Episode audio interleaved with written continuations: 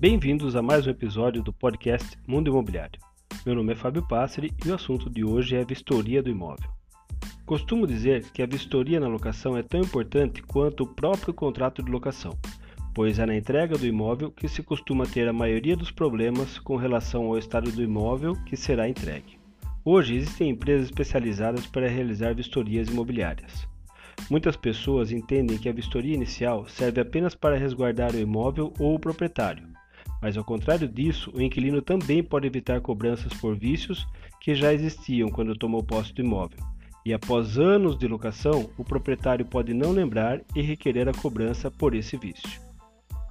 Uma vistoria bem feita deve conter riqueza de detalhes, onde deve constar, por exemplo, cores das paredes, se a pintura é nova, condições dos pisos, móveis planejados, torneiras, ou seja, tudo o que puder ser observado deve constar no laudo de vistoria inicial e com registro fotográfico detalhado que comprovará essas condições.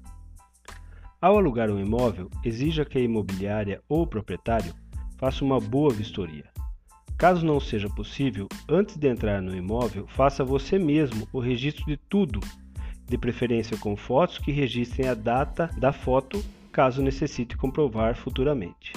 Esse foi o podcast Mundo Imobiliário. Até o próximo episódio.